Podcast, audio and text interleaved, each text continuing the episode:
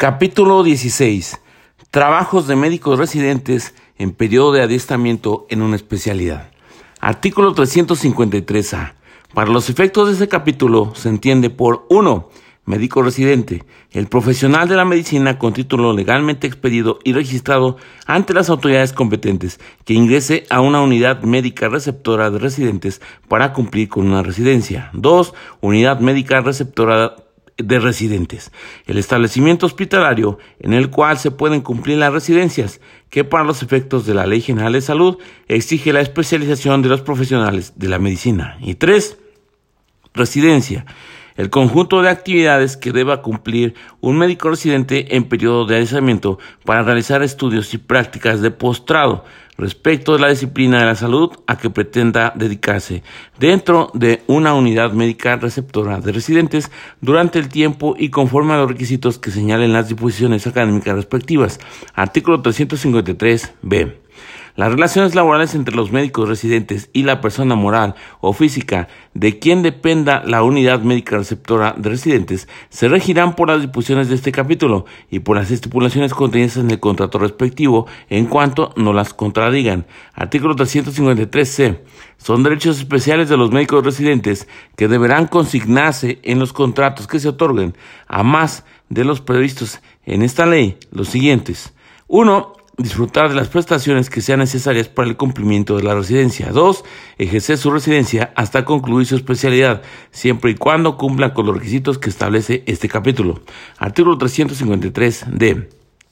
Son obligaciones especiales del médico residente las siguientes. 1. Cumplir la etapa de instrucción académica y el adiestramiento de acuerdo con el programa docente académico que esté vigente en la unidad médica receptora de residentes. 2 acatar las órdenes de las personas designadas para impartir el adiestramiento o para dirigir el desarrollo del trabajo, en lo concerniente a aquel y a este.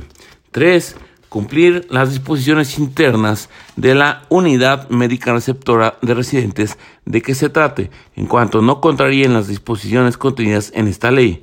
4. Asistir a las conferencias de teoría, sesiones clínicas, anato anatomoclínicas, ciclocoradiológicas, bibliográficas y demás actividades académicas que se señalen como parte de los estudios de especialización.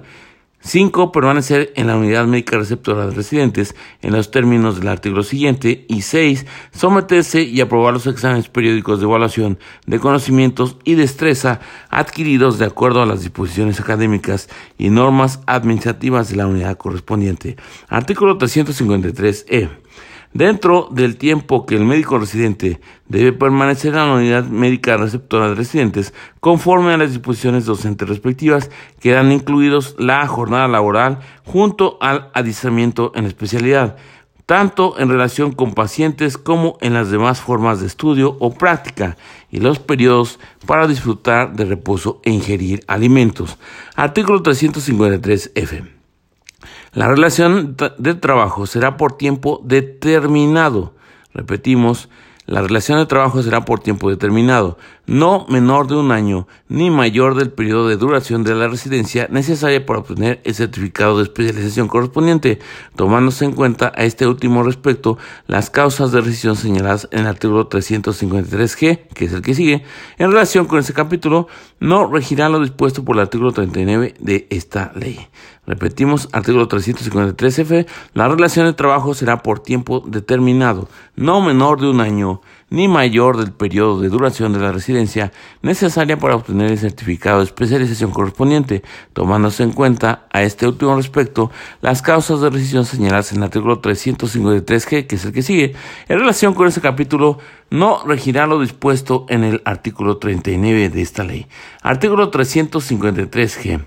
Son causas especiales de rescisión de la relación de trabajo sin responsabilidad para el patrón, además de la que establece el artículo 47, las siguientes. 1.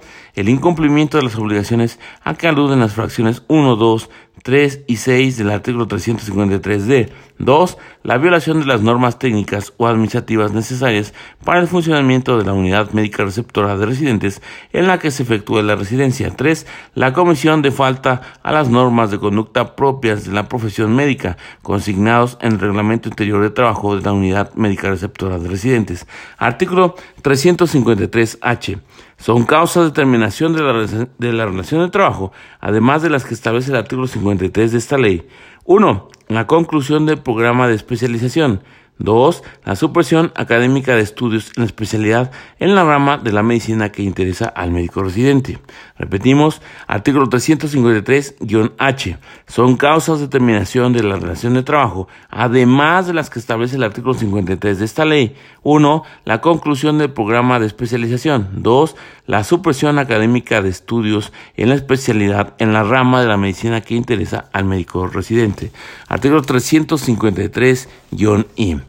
Las disposiciones de este capítulo no serán aplicables a aquellas personas que exclusivamente reciben cursos de capacitación o adiestramiento como parte de su formación profesional en las instituciones de salud. Repetimos, artículo 353-I. Las disposiciones de este capítulo no serán aplicables a aquellas personas que exclusivamente reciben cursos de capacitación o adiestramiento como parte de su formación profesional en las instituciones de salud.